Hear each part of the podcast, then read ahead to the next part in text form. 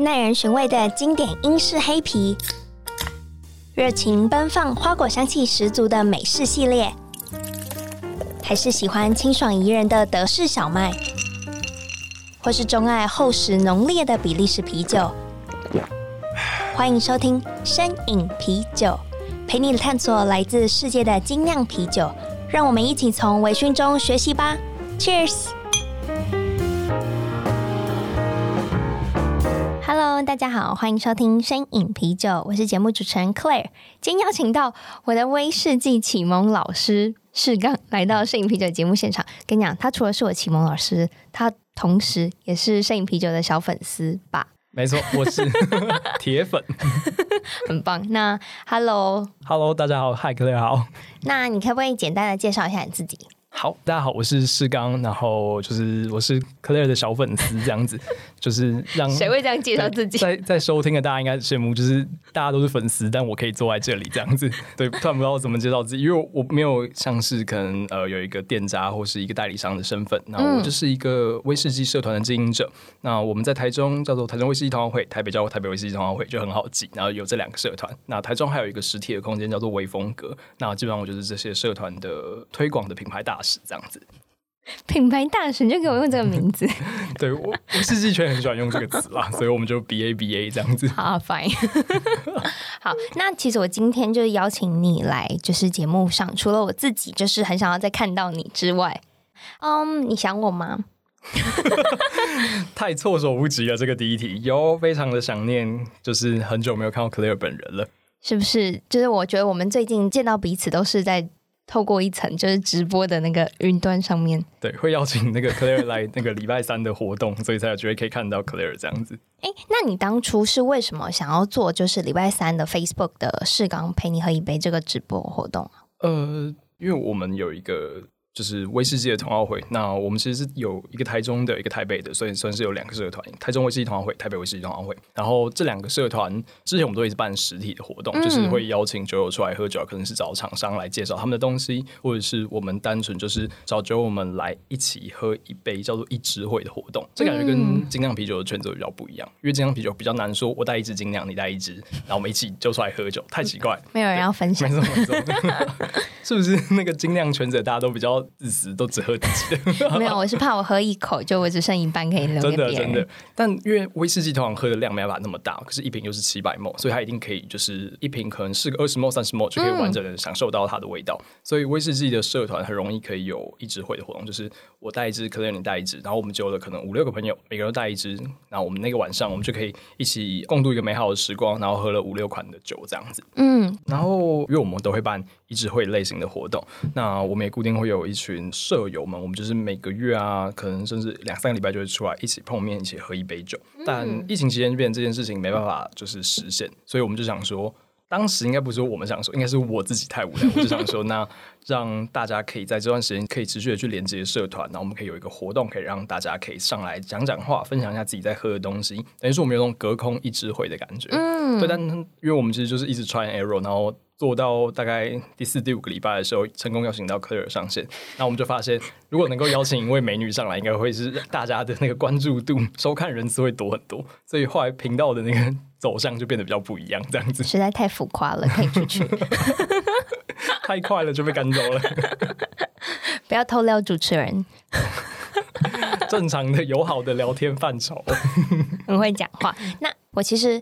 最近对于威士忌特别的好奇，就是也有因为如此，就有特别邀请到就是马力欧陪你喝一杯的马力欧来到就是摄影啤酒的节目，然后我就觉得嗯，马力欧讲的很精彩，可是因为我还有很多更笨的问题，然后我就觉得嗯，感觉问他有一点他会觉得哎，这个主持人是怎么样不做功课嘛？可是我就觉得很多人的切入点就是很喜欢精酿的人切入点可能跟我一样吧，就是他纯粹就是喜欢。喝酒这件事情，然后他可能对别的领域没有多加琢磨，可是他突然有一天碰到他，或是常常在喝酒吧换口味的时候，就是会换成威士忌，所以他一定会有跟我一样有更多的疑问，就觉得诶，那我很想要多了解，可是又懒得读书。那这时候我觉得世刚就是一个很棒的角色，因为你就是可以解答我一些就是比较长明的问题吧？好，是吗？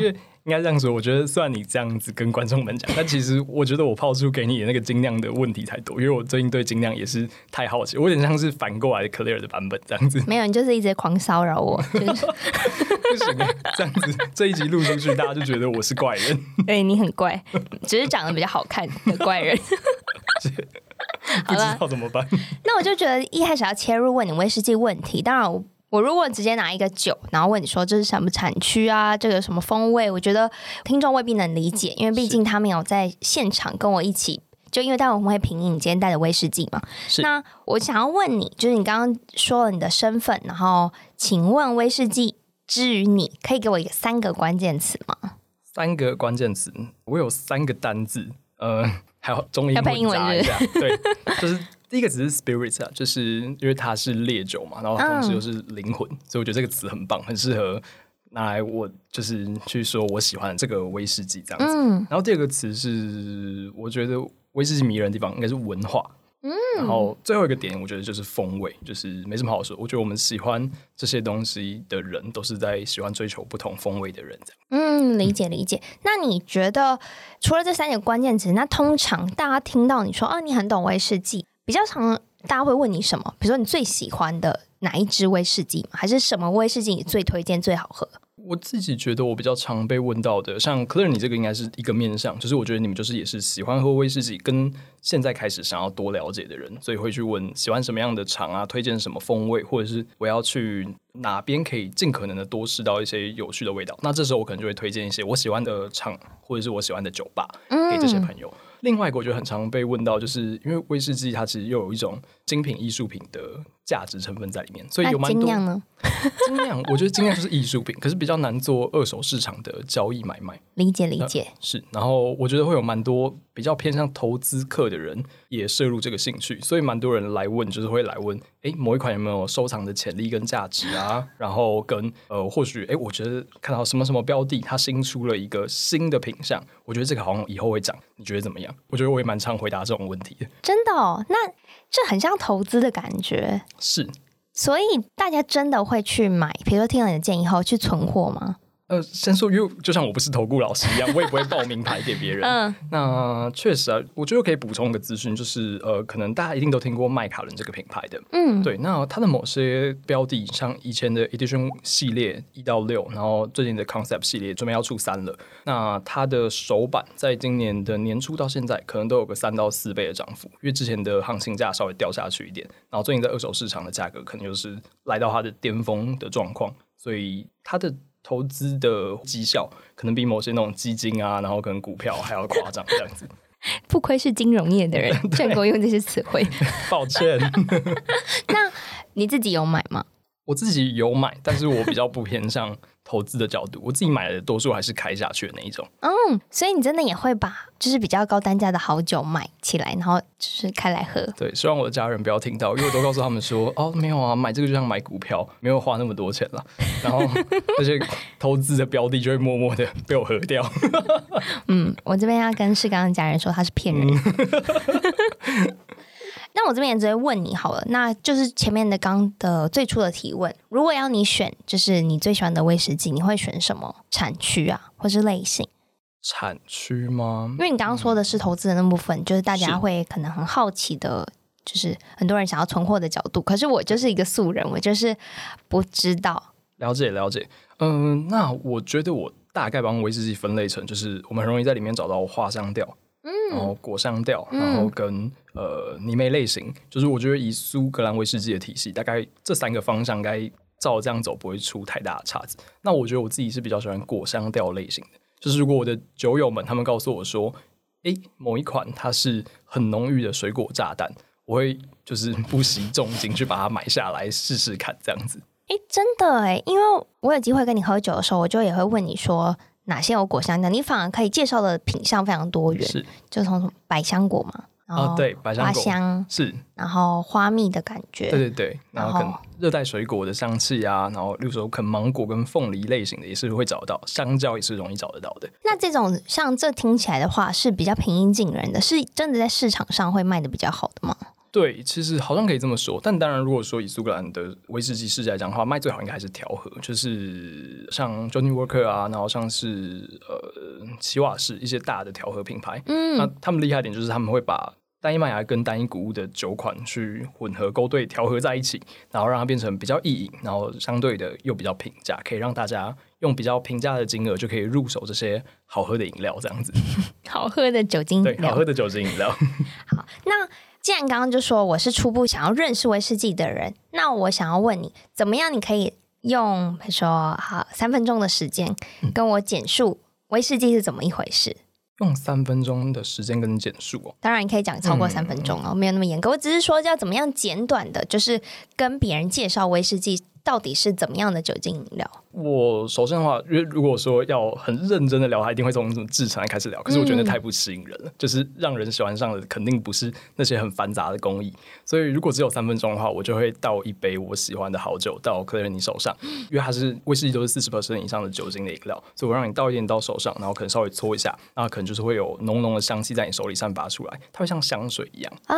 对，所以我顺便也跟大家分享，就是威士忌在就是。品饮它的体验过程之中，七分闻，三分喝，所以基本上在闻香这个过程会更大程度的去享受它的好与坏。那像刚刚提到说，在手上搓一搓，像香水一样，让它在你手上就是可能把那个香气就是散发出来，嗯、那个感觉就会觉得很迷人。所以如果我只有三分钟可以跟你介绍我喜欢的这个东西，我可能会想让你直接体验，然后让你也觉得它很棒。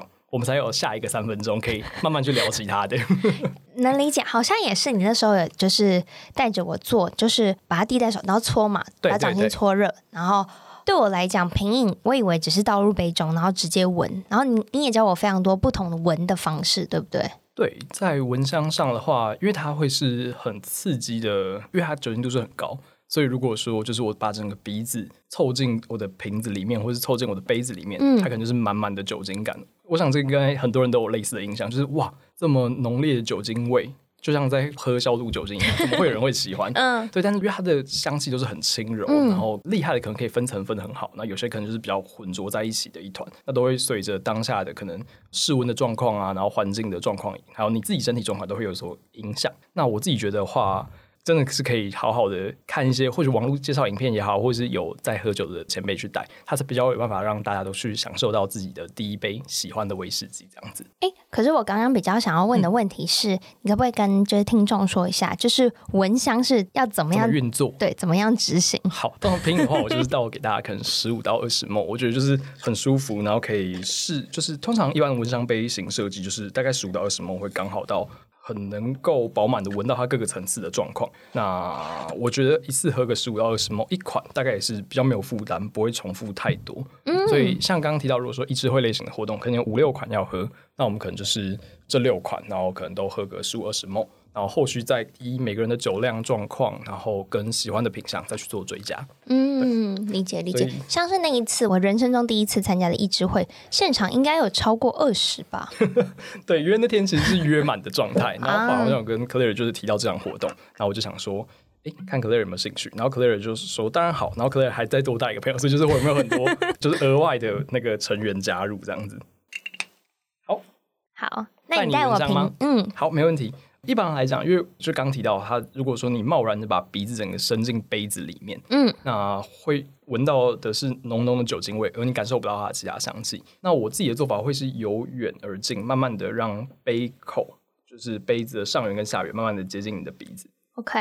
然后，例如说，经到某一个程度之后，我开始能够感受到有很多的香气的味道跑出来，可是又不会有太重的酒精刺激。那我觉得这个时间应该是很适合的距离跟位置。至于你现在自己，那每天因为你知道我们鼻子里面会有个鼻甲的那个就是小构造，所以左右鼻子通的程度也会不太一样。像好，我自己就觉得我现在的左边鼻子比较塞一点点，那右边鼻子会顺畅一点。我今天就会偏向拿靠近右边一点点，让右边的蚊子当做我的主力去闻它，这样子。那太近了，刚刚就是太近了，嗯、会稍微被呛到。那我自己的做法的话，就是我会从可能比较上层的地方，然后慢慢的往下。那上层的地方会比较多轻柔的香气，因为小的香气分子会跑得比较快。啊、这个我不确定是不是科学背景是真的是对啊，但是我自己接收到的资讯都是这样，我也是这样相信的。就是比较上层的时候可以闻到一些比较轻柔的，像刚刚提到这种花香、蜜香，它就是比较轻的，对，会在上面。嗯，对。然后呢，我等下再给你介绍为什么这一款会有花香、蜜香是比较明确的。好，然后再往下层早一点的话，一些木质调性就会比较在中间段会出得来。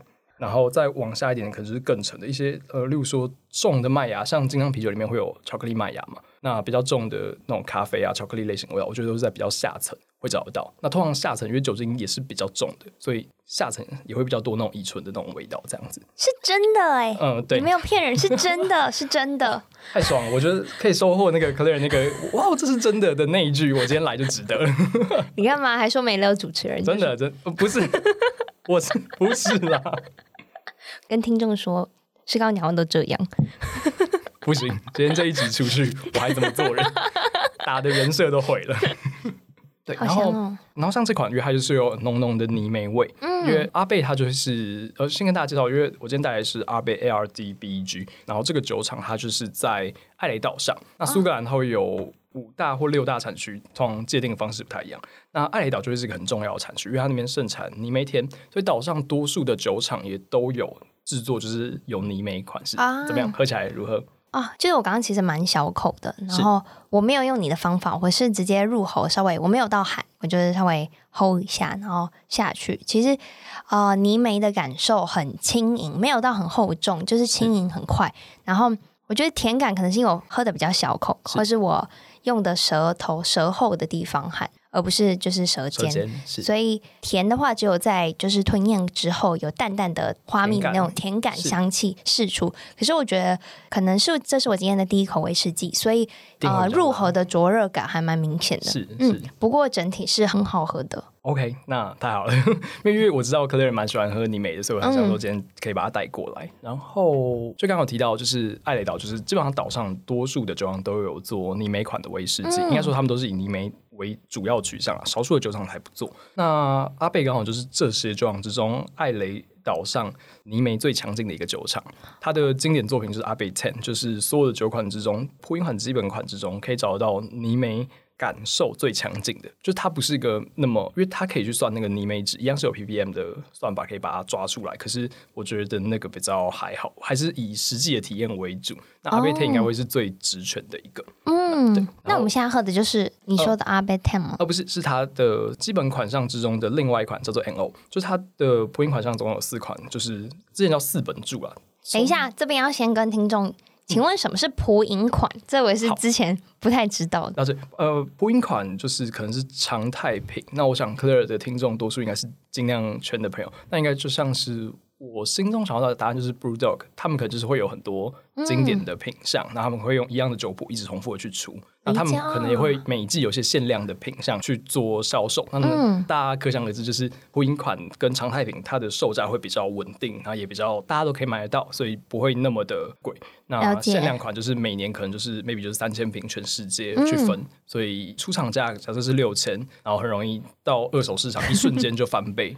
对，了解。今天会特别带它，就是因为它在四本柱之中，它是酒厂当时设定是唯一款特地 for 女性的阿贝爱好者所设计的酒款，对，因为它有四个款，就是刚刚提到最强劲的十年，然后还有另外两个是 Ugaday 跟 Coffee Vacant，然后这是第四款，第四款也就是四本柱之中最晚出现，然后二零一七还二零一八才定调才做出它来，然后它就是以有比较多的花香跟蜜香还有水果香味去做出来的一个款式.它有过到一个桶型是西班牙的雪莉桶，是呃 Petrol Hendamax P 叉桶，就是一种。甜的酒啦，对对对，OK。也跟 Claire 分享，就是我们这感觉在精酿啤酒比较不会发生，可是，在威士忌这边都会。就是厂商会准备一支叫漱口酒的，就是他们家的刚刚提到常态品普饮款，他们的可能酒厂最核心、最基础的那一款，嗯，让大家在第一口的时候先去感受它，然后以它为出发点去感受它今天的其他的品相，这样子。真的假的？对对对，所以阿贝来讲的话，maybe 就是他们家的阿贝 Ten。然后以同一个集团，就是因为它是 LV 集团旗下的品相，OK。它同一个集团的另外一个格兰杰，可能就是格兰杰十年，就是一支纯波本桶的酒这样子。嗯，所以意思是说，就是从最轻盈的开始喝，但让你有点漱口的感觉，然后接着就是可能每一个不同的年份、不同的特色的酒的风味都会对对对，再进到今天的核心重点酒款这样子。嗯，理解。那我问你哦，那有没有可能就是喝了比较重的风味上，就是或者嘴巴的感受上会回不去？威士忌会这样吗？对，也会。所以以威士忌来讲的话，像我刚刚提到的，就是可能会先从刚刚提到花蜜香，就是波本桶类型比较常出现的调性为前半段先喝的，中间可能就进到雪莉桶，开始变得木质调更重，然后一些果实感啊，然后甜感更重的，然后最后才会去喝到泥煤款式，因为泥煤的味道真的太强烈了，有点像是我自己觉得它有点像是那个 IPA 的感觉，就是它给你太多的酒花炸弹。Okay. 你要再回头喝，可能德式小麦啊、白啤，可能就是那个味道就会被前面的一直混淆，这样子。了解了解，嗯、这个会吗？尽量会不会在一场活动的酒单安排上面也是？就是我刚刚说的 A B C 越来越会啊会啊会啊，就是这是风味就是强加就渐增，这是必然的嘛。可是同时就是也会考量，就是有些虽然风味很重，可是它酒精感可能相对轻。那这样的话，有时候可能也会做考量，然后把酒精浓度比较高的放在后面。后面对，其实就是在类型上，它可能哎感觉它比较轻，可是其实它可能在酒精度的感受上啊会比较重，或是大家其实真的要看那天的那个品饮会喝的时候到底。喝了几支？因为我今天喝了八九支，然后最后，然后都是喝很重的比利时系的话，那这样子也会导致，然后后面其实感受不太出来，就是审美疲劳啦，就是因为没办法再 审美疲劳再继续往下这样子。嗯嗯嗯，哎，这个好好喝哦，我喜欢。好，太好了，你喜欢就好。好，那我也想要问你，就是因为我们认识的时候，其实是在就是我的品饮会，就是我主持的实体品饮会，对，然后你搭讪我吧。没有了，没错，就是这样子。怎么样？我只能这个时候一定要对，没错，确实是这样，确实是这样。没有，我觉得搭讪听起来很像是什么两性的词汇，可是那个搭讪比较像是酒友们的交流。没错，而且我超怪，他超怪。我这时候就要跟人就是酒，你知道是刚有多怪吗？我那时候就是说，哎，我也还蛮喜欢威士忌，因为那其实是一个啤酒的品饮会，然后。偶然聊天聊到，就会说：“哎、欸，我很喜欢威士忌。”然后他居然就说：“哎、欸，我有带。”然后他就从就是后背包里拿出了一瓶威士忌。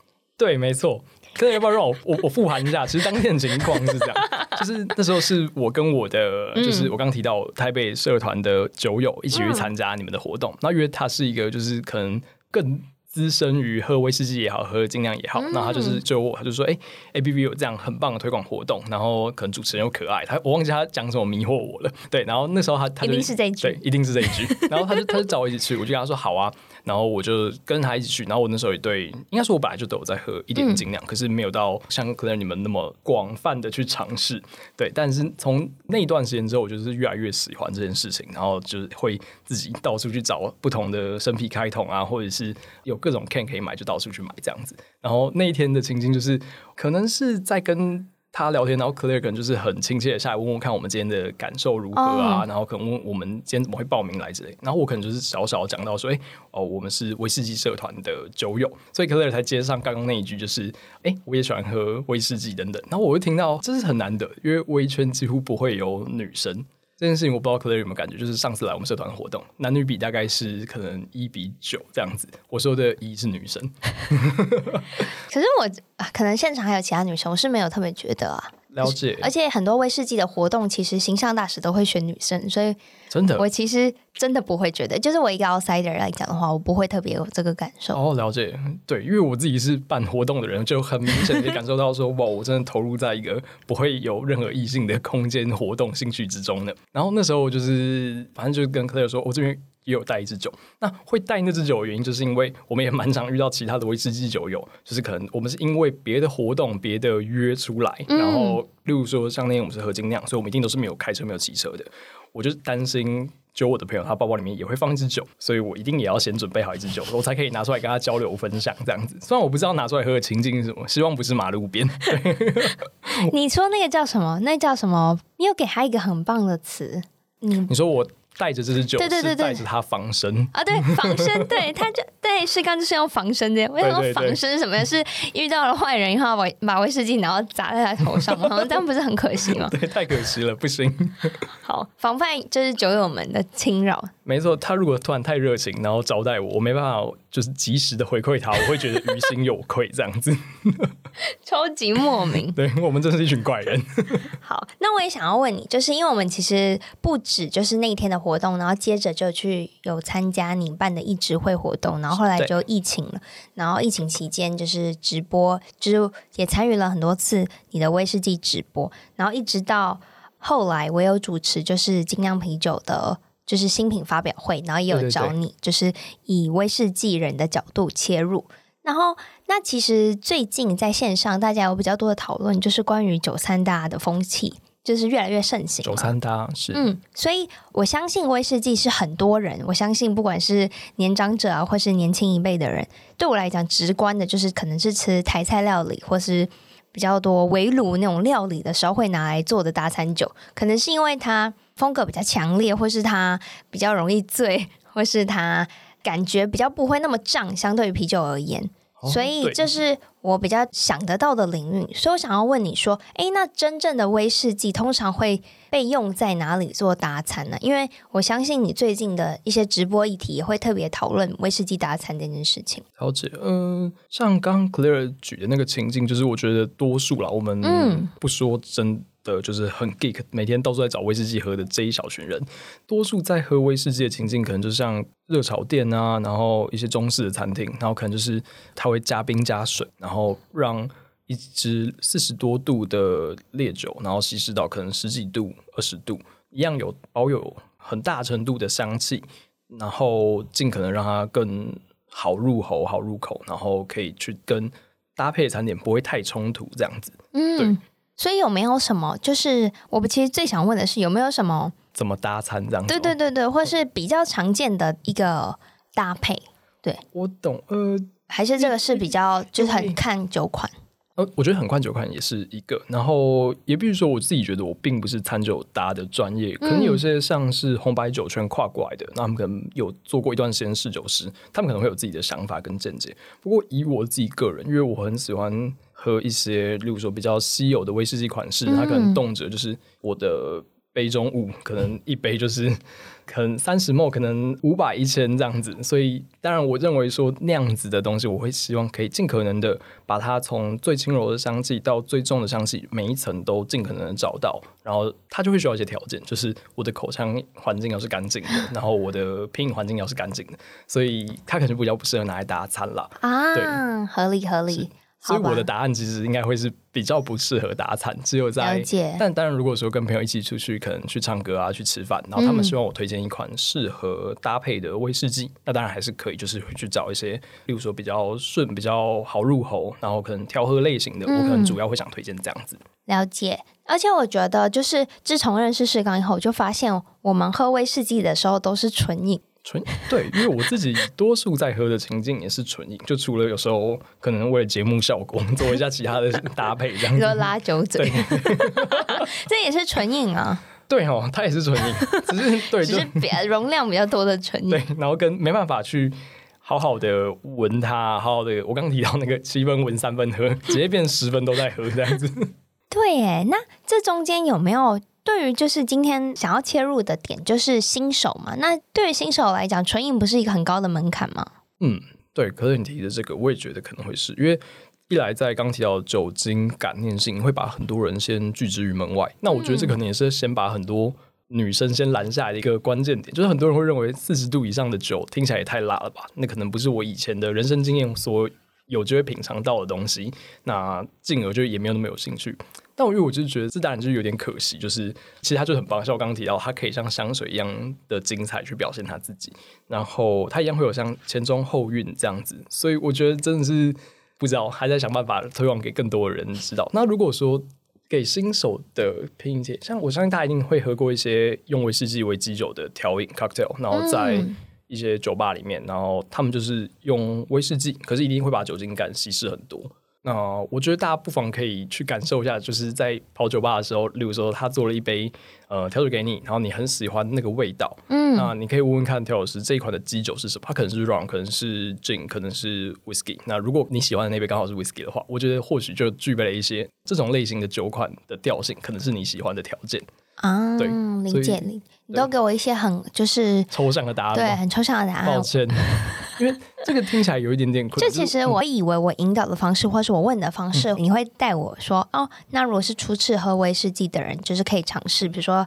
呃，加适度的水啊，或是哦，或者是调入适当的，就是其他的也是水，sparkling water，或者是饮料啊，我以为是这样子。嗯，就是可是你讲那个绝对也是个方法，我觉得没有问题。只是可能我自己的情境就是，我很容易带朋友去，然后要知道他们，嗯、他们会告诉我说：“哎、欸，看你那么常喝威士忌，然后觉得很棒，那有没有比较推荐的喝法？”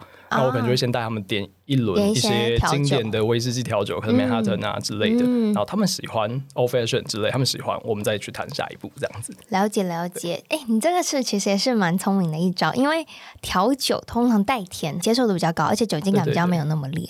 好吧，那我真的应该蛮喜欢喝酒的，因为我纯饮的时候也就觉得蛮好喝，就很棒了。对，我们就是足够爱酒的人这样子。我也不知道怎么否认。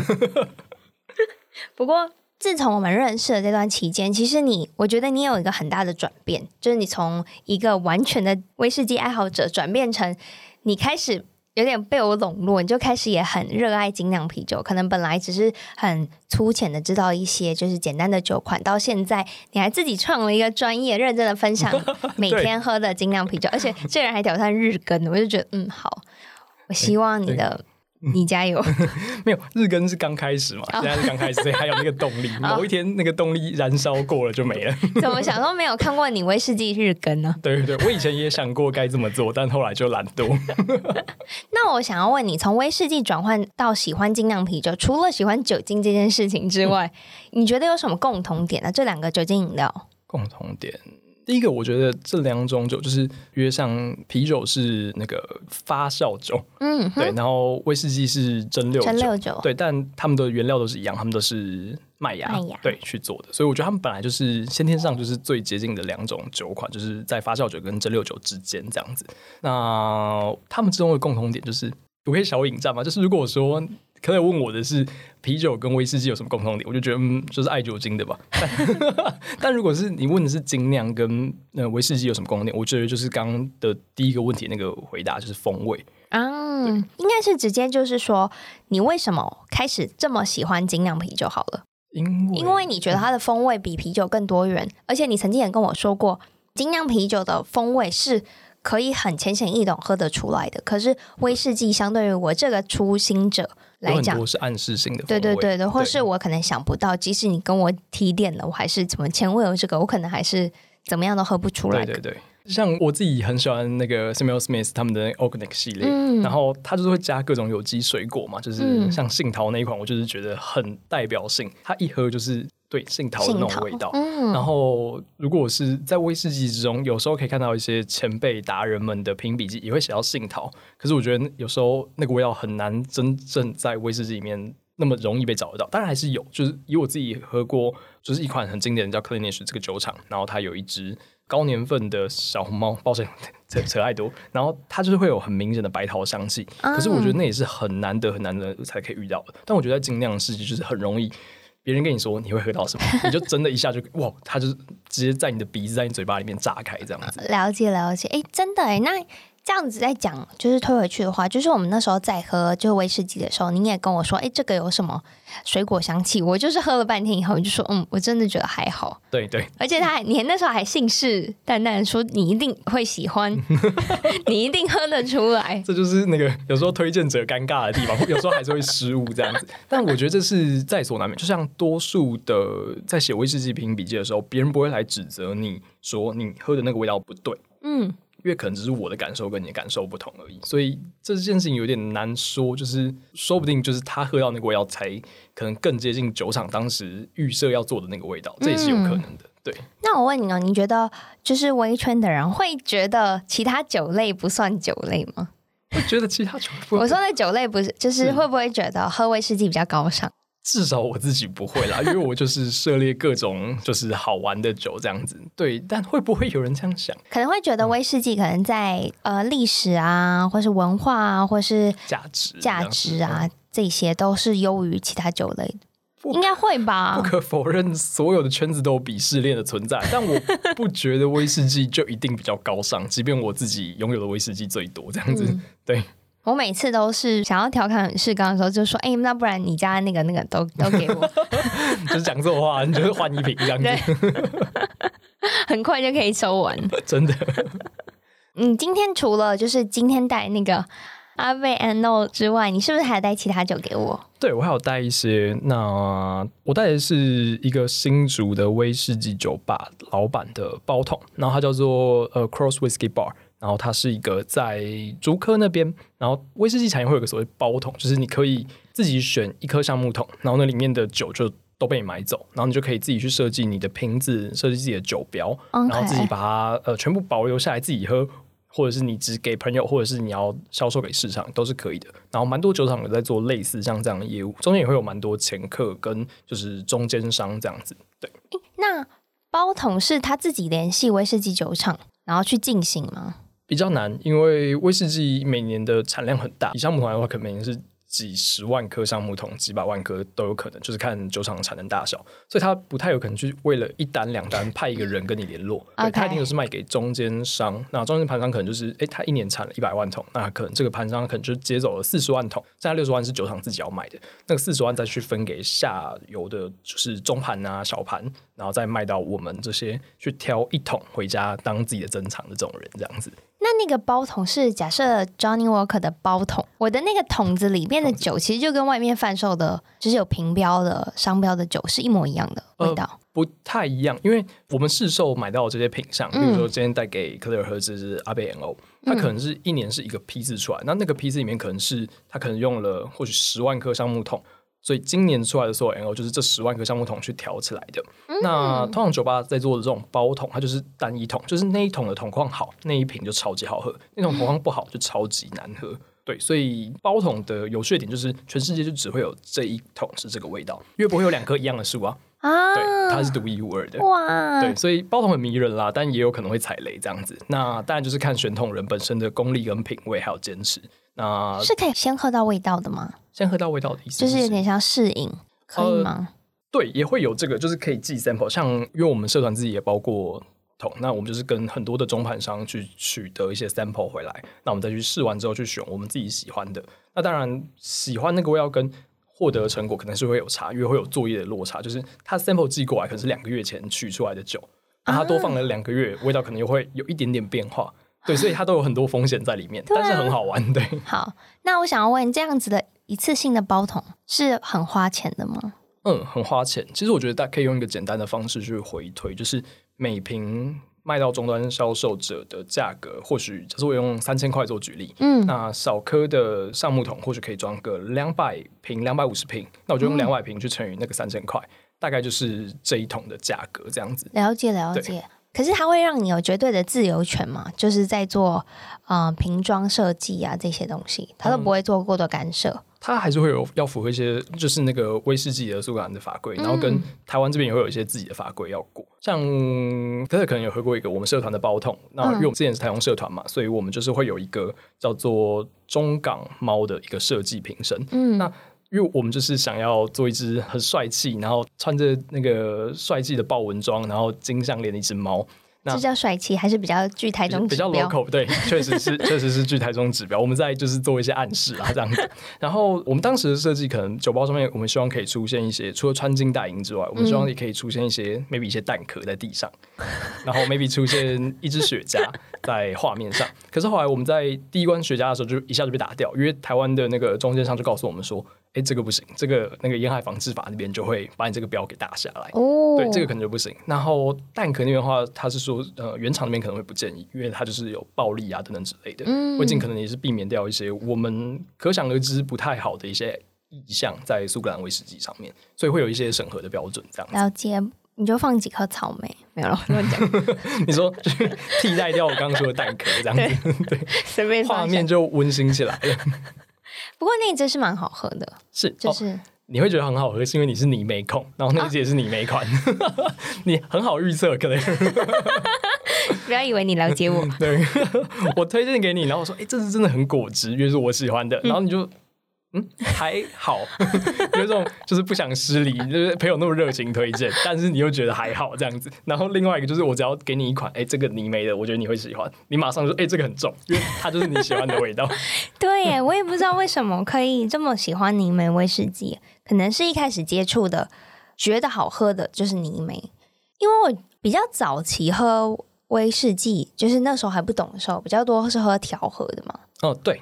然后后来我觉得比较单一麦芽盛行的时候，你会喝一些可能是波本桶比较烈的，就是比较刺激，是的。然后我就觉得那时候就没有那么喜欢。可是后来再到泥煤，可能也是人生比较有点历练之后，或者是已经喝了比较多酒精之后，发现哎，这个味道有它自己的独特之处，所以你就会比较容易有那个记忆点。了解。然后喝多了就喜欢了。懂。哎，跟你分享一个小知识，就是像可能我们熟知卖的最好的苏格兰调和威士忌就是 Johnny Walker 嘛。嗯。然后应该说多数啦，不止它，多数的调和威卖的好的这种酒，它都有掺一点泥煤。可能不会到太重，啊、不会像我们今天喝的，就是那么明确就告诉你哦，里面一定有加泥煤。可是其实那些它都有在加一点点的泥煤味。嗯、那泥煤味可以很大程度的去修饰掉酒精里面一些不好的味道，跟这个酒款太年轻会有的一些新酒味，或是那种原物料的味道。它在威士忌里面可能比较容易被定义成不好的味道。嗯、那加一点泥煤可以很大程度的修饰它，然后让酒体变得很柔美，这样子。而且很多人是不是会觉得泥煤有一种就是？药水味或是医药的感觉，对，因为泥美会有很多表现型，就是你刚刚说的那个，就是呃，像 Laphroaig 它就是很 标志性的，就是药水味。就是分享一个冷知识，就是之前在美国禁酒令时期，他、嗯、没办法从苏格兰进呃威士忌进去，可是 Laphroaig 是可以卖进去，原因就是因为它把它伪装成它是医用的消毒药水。然后它就是卖进去里面，然后它瓶装就是你知道那种绿色的瓶子，嗯、就是看起来就是消毒，很像消毒水。他就把它，他把它成功的卖进去里面，然后再把它当做威士忌去卖给就是可能 Speak Easy 里面的这些酒客这样子，很棒哎。对 那那时候应该大家就是只好喜欢泥煤味了，因为也没有太多选择。对，也可能，但我相信。每一个时期都会有就是喜欢泥煤味的爱好者啦，嗯、因为它太标志性了。而且我们怎么会聊到这？我们刚刚只是想说，可以再介绍前面你还带的几款酒。啊、对，对，对，对，这四款像刚带来的那个阿贝欧，它就是 O B 的，嗯，它就是原厂的蒸馏的酒款。对对对对对，两位学会、呃、老师，谢谢。没有，Claire 才是我的那个啤酒老师。然后这边的话就是都是 IB，就是厂商去跟他心仪的酒厂去挑选他所要的东西，这样子。不是，是 independent 还是 individual？哦、uh,，independent，嗯，独立的，对，独立装瓶。没有，只是就是又忘记。嗯、我常常问你，O B 跟 I B 有什么不一样？就是他们都可以这样像这样去设计一些自己喜欢的小酒标。大约、嗯、这位就是 Cross Whisky Bar 的老板 Y C，他本身有就是宗教信仰，所以他就是画了那个创世纪的画在上面。啊、所以他的四款就是呃创世纪上不同的篇章，然后可能有就是代表着不同的故事，然后跟他自己的连接这样子。嗯、对，包得很好玩，因为它就是充满你个人精神符号的东西。太好了，谢谢。我就是会不定期的。去跟世刚要酒 哦，这边有跟 什么东西？觉得很划算。好的啊，对，那就是我觉得我们默默的就聊了很久。没错。那我们最后也想要问世刚，就是你有没有特别想要跟，就是最后跟声饮酒友分享的内容？就是我知道啊，对，这边要跟大家讲，他是我忠实粉丝。没错。就是哦，刚有一个没有把那个讲完，就是会开始那么喜欢尽量，我觉得也是很大一部分是收听声音啤酒的关系。没有，你也看到主持人，真的真的，我就是从科磊介绍给我这个频道之后，我就是很认真的自己把它从第一集追到最新的。很感人吧？就觉得就是很认真做节目，然后就是可以吸引到，就是真的因为节目的关系，然后有推广到精酿啤酒。我觉得这也是就是当初很想做节目的初衷。我相信就是世刚一直不断的就是经营，就是有关威士忌相关的社团也好啊，实体活动也好，到现在的直播也是希望可以将威士忌推广给更多人。因为你本身没有任何的角色，所以你应该也不是要卖威士忌嘛，没错，对吧？就是推广为主，可以捞到更多的酒友，就值回票价这样子，捞到更多的妹子，嗯、不是，他是帮你补，真的在嗨。好了，那今天的节目就到这，然后也非常谢谢大家收听。那如果有想要参加就实体的易智会活动的话，要怎么样搜寻到相关资讯呢？好，那因为我们是一个 FB 的社团，那我们叫做刚刚提到台中威士忌同好会跟台北威士忌同好会，目前的话就是会办一些线上的品饮活动，嗯、会在网络上带大家可能一起喝一下，然后探索一下威士忌的世界。未来就会办实体的活动，在台中跟台北这两个城市。OK OK，那参加有个门槛吗？就是要加入这个活动有个门槛，就是要必须要自己携带一瓶威士忌。对，一直会的性质就是它是分享的精神，就是我带一支，你带一支，然后大家一起喝。那可能不在乎是什么样的品相，因为当然我相信多数的新手可能能够涉猎得到，可以有机会买到的品相会是比较常态性的。不过我觉得这都没关系，嗯、就是有兴趣就可以一起参加，就会越来越了解这个文化这样子。了解，你可以就是买一支很便宜的威士忌，然后去那边 喝完所有的威士忌，这就是我当初的方法。这个战术这样子。其实没有，好吧，我们也我也是怎么办？我真的很不懂，我就挑一个，我就觉得呀有点贵，但那时候就挑那个，那是很棒，那是很棒。嗯嗯嗯，好，谢谢。嗯，这真的我还记得它是什么，就是对，感谢陈真。好啦，那今天的节目也是由 ABV Bar and Kitchen 赞助播出。然后如果有想要了解更多啤酒资讯的话，也可以上呃 Drinkies 底线 Podcast 的 Instagram follow 我。然后也欢迎大家到就是 Apple Podcast、Spotify 按订阅摄影啤酒的节目。那我们节目就到这喽，拜拜，拜拜。